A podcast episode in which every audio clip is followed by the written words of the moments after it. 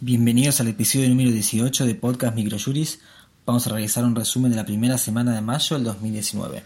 Comenzamos con un fallo en materia civil del Juzgado Federal de Paraná, Sala 2, que estableció que la mera captación de imágenes y medición de velocidades, sin adoptar medida alguna para hacer cesar la conducta presuntamente infractora, no puede ser considerada como prevención de la siniestralidad vial el fallo declaró la inconstitucionalidad de las leyes 37 y 38 de la provincia de Misiones, en tanto autorizan prescindir del mandato legal del artículo 70 del Reglamento Nacional de Tránsito sobre rutas de jurisdicción nacional. Las partes son Weber Brunner Diego contra provincia de Misiones sobre amparo, y es del 27 de marzo del 2019.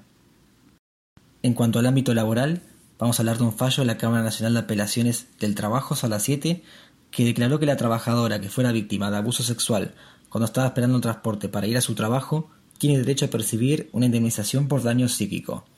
Se establece que es innegable que la trabajadora se vio sometida a un suceso traumático que indudablemente repercutió en su psiquis.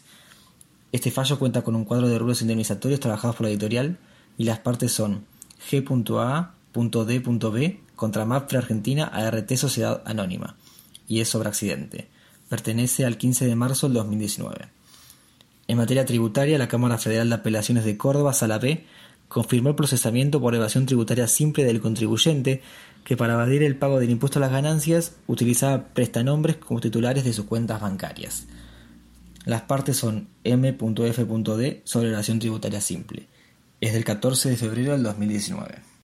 Como novedad legislativa, se publicó la Ley 27.501 que incorpora la modalidad de violencia acoso callejero a la Ley de Protección Integral para prevenir, sancionar y erradicar la violencia contra las mujeres. Por su parte, el Ministerio de Seguridad, mediante la Resolución 395 del 2019, reglamentó el uso de las armas Taser para las fuerzas policiales y de seguridad.